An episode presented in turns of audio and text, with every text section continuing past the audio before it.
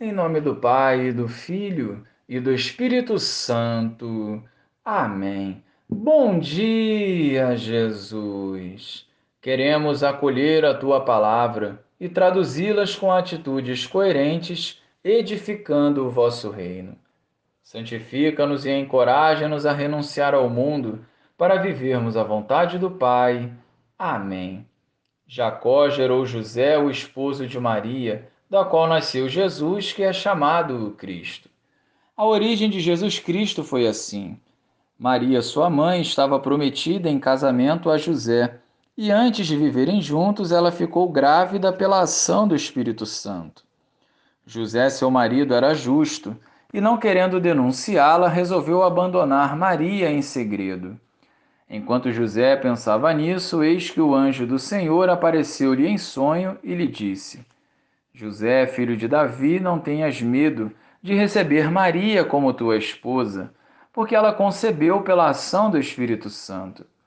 Ela dará à luz um filho, e tu lhe darás o nome de Jesus, pois ele vai salvar o seu povo dos seus pecados. Quando acordou, José fez conforme o anjo do Senhor havia mandado. Louvado seja o nosso Senhor Jesus Cristo, para sempre seja louvado. Que grande alegria é celebrarmos São José, um homem justo, fiel e temente a Deus, um verdadeiro modelo de santidade a quem Deus confiou a Sagrada Família.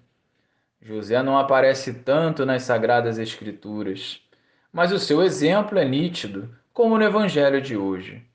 Ele não quis difamar Maria e, com muita humildade, voltou atrás da sua decisão perante a convocação de Deus através do anjo em sonho.